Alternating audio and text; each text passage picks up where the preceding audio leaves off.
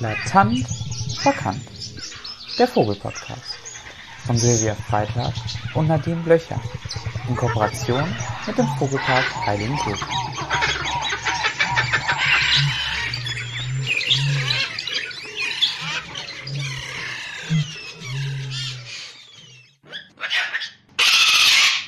Liebe treue Zuhörende unseres Podcasts Eklatant verkannt.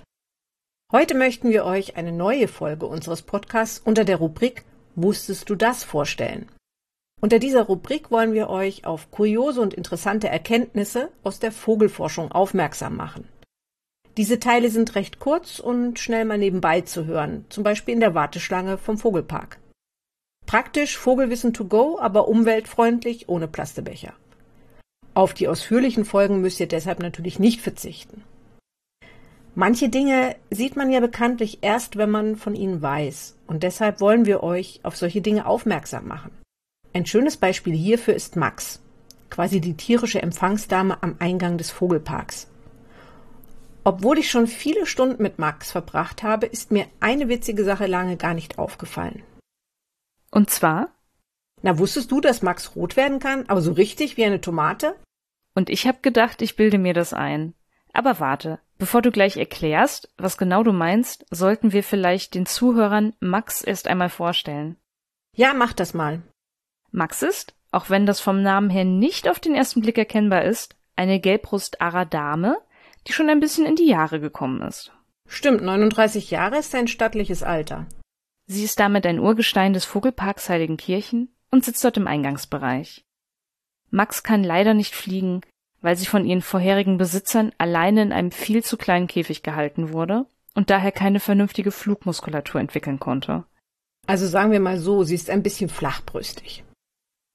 Da sie es nie so richtig gelernt hat, mit anderen ARA-Kollegen umzugehen, ist sie auch eher ein eigenbrötlerischer Typ und kommt mit den anderen im Park nicht so gut klar. Sie scheint also in puncto Sozialkompetenz noch einigen Nachholbedarf zu haben. Aber eigentlich beherrscht sie die Kniffe der sozialen Kommunikation ziemlich gut. Und wie genau äußert sich das? Wenn man Max etwas länger kennt, dann weiß man recht gut, wie sie gerade so drauf ist, weil sie einen ganz eindeutig darauf hinweist, zum Beispiel mit den Federn. Wenn das keine Sozialkompetenz ist. Hm, Moment, wir wollten doch über das Rotwerden und nicht über Federn reden. Stimmt, aber beides gehört zusammen, weil es eine Form der Kommunikation ist und deshalb nicht getrennt betrachtet werden kann. Deshalb lass uns erstmal kurz über Federsignale reden.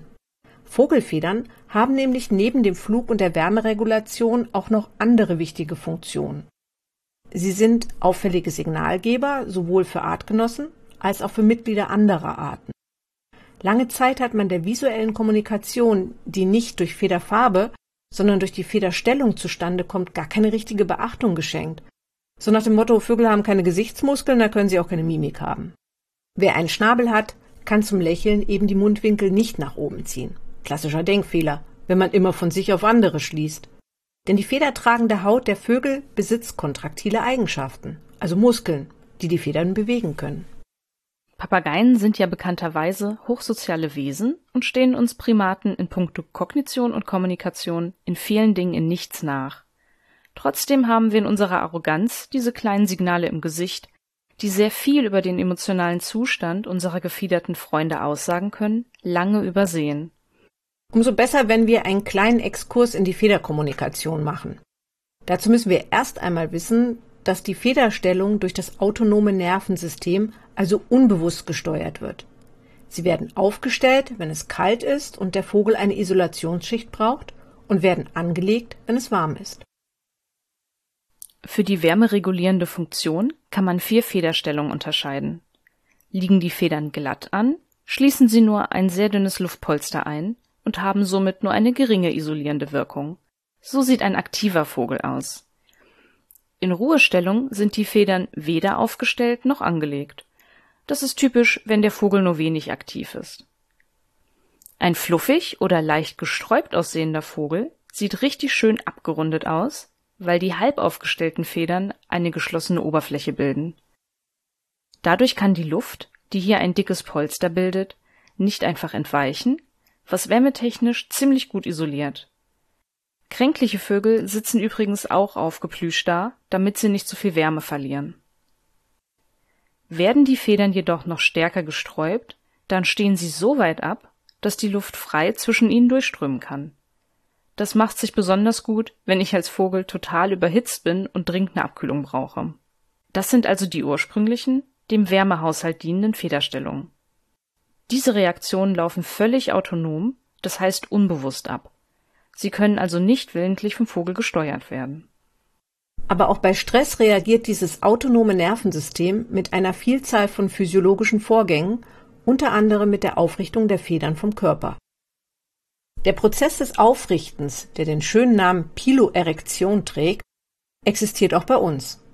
Nämlich wenn sich unsere Wollhaare durch Zusammenziehen winziger, glatter Hautmuskeln aufstellen. Kennt ihr nicht? Doch. Dabei entsteht nämlich die Gänsehaut.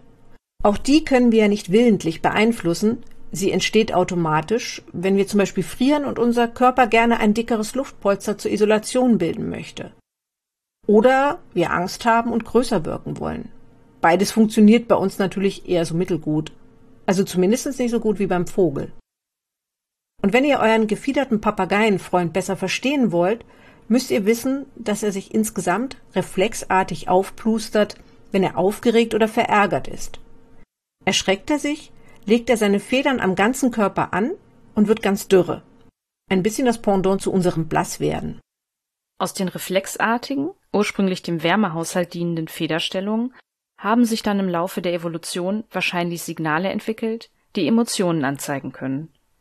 Aus einem ursprünglich ängstlichen Aufplustern des Kopfes kann sich so über einen längeren evolutionären Zeitraum zum Beispiel ein auffälliges Signal wie der Federkamm des Kakadus entwickelt haben, so wie man oft auch in unserem Gesicht unsere Emotionen lesen kann, wie in einem offenen Buch. Nicht umsonst sagt man, es steht einem ins Gesicht geschrieben. Und so ist es auch bei Vögeln. Andere Papageien lesen im Gesicht ihrer Artgenossen sehr genau ab, was bei ihrem Gegenüber gerade so abgeht. Wie die sehr bekannte Vogelforscherin Gisela Kaplan das so schön zusammenfasste, Federposen lügen nicht. Am Kopf des Vogels gibt es sogar mehrere Abschnitte, in denen die Federn unabhängig voneinander aufgerichtet oder abgesenkt werden können. Da wären zum Beispiel die Federn unterhalb und oberhalb des Schnabels, die Ohrbedeckung, die zerzaust einen nahenden Angriff anzeigen kann, der Scheitel- und Nackenbereich und bei manchen Vögeln sind auch die Federn um die Augen unabhängig von den anderen bewegbar.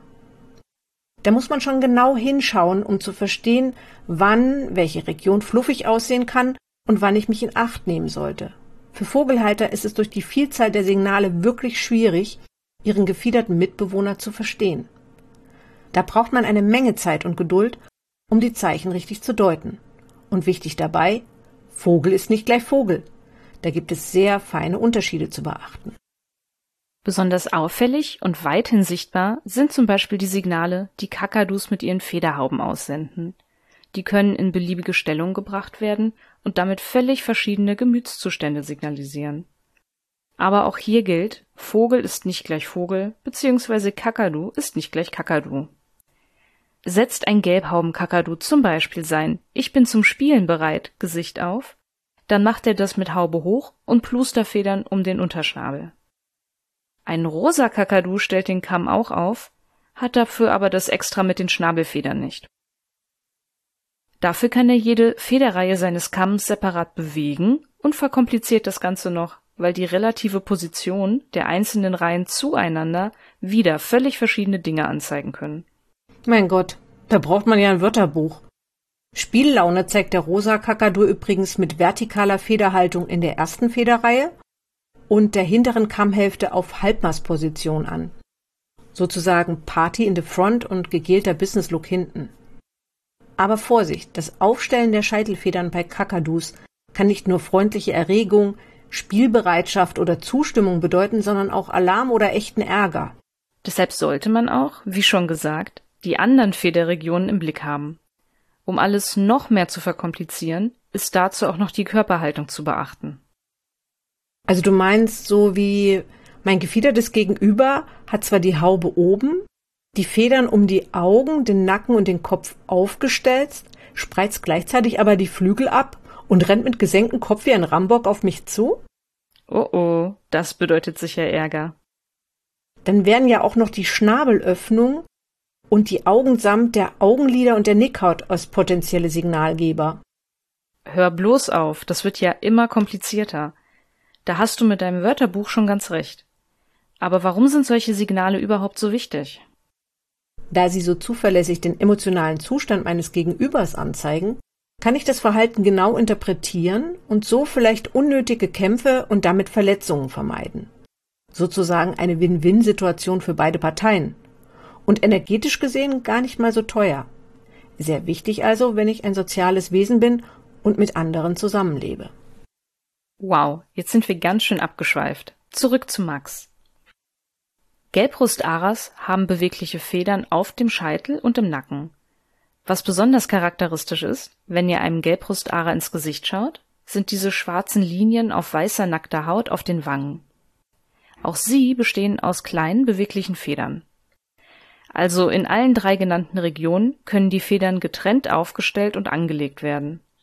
Bei angelegten Scheitel- oder Nackenfedern kann man die einzelnen Federn nicht voneinander unterscheiden, im aufgestellten Zustand schon. Die schwarzen Linien auf den Wangen erscheinen dann, wenn die kleinen Federchen angelegt sind. Sind sie aufgestellt, sehen die Linien unterbrochen aus. So, nachdem wir jetzt so viel über Kommunikation durch Federn erzählt haben, kommen wir endlich auch auf das Erröten bei Max zu sprechen. Die weiße nackte Gesichtshaut des Gelbbrustaras eignet sich quasi perfekt zum Erröten. Der Mensch errötet durch die Weitung der im Gesicht verlaufenden Blutgefäße und der dadurch erhöhten Menge an Blut in der Haut. Bei Vögeln ist das nicht anders. Die weiße Gesichtshaut des Aras färbt sich zunächst blassrosa und geht dann in ein kräftigeres Rot über. Was heißt es nun aber, wenn ein Gelbbrustara rot wird? Dem ist ein französisches Forscherteam nachgegangen, in dem es Gelbbrustaras in verschiedenen Situationen genau beobachtete. Dabei untersuchten sie sowohl das Aufstellen und Anlegen der Federn als auch das Erröten in Abhängigkeit von der Anwesenheit und dem Verhalten eines Tierpflegers. Und was haben Sie herausgefunden? Wenn sich der Tierpfleger aktiv mit dem Ara beschäftigte und mit ihm sprach, Krauen oder Massieren waren in diesem Teil des Experiments verboten, dann erröteten die Aras viel häufiger als in einer Kontrollsituation, in der der Tierpfleger mit dem Rücken zu ihnen stand. Und was ist mit den Federn? Das war ganz ähnlich. Sie sträubten viel häufiger ihr Krönchen, also ihre Scheitelfedern, wenn der Pfleger mit ihnen interagierte, als in der Kontrollsituation. Vielleicht stellt der Gelbbrustara sein Krönchen also auf, um dem Tierpfleger zu zeigen, hier bitte einmal ordentlich durchkraulen.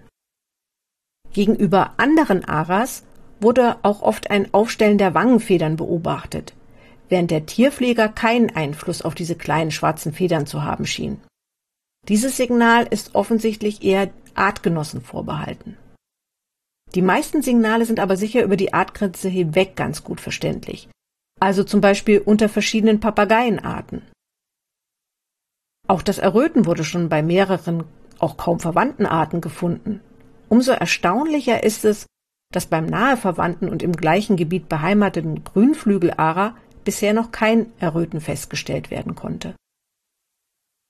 Da das Forscherteam nur eine kleine Anzahl an Gelbbrustaras angeschaut hat, sind allerdings genaue Aussagen darüber, warum ein Gelbbrustara errötet, nur mit Vorsicht zu genießen.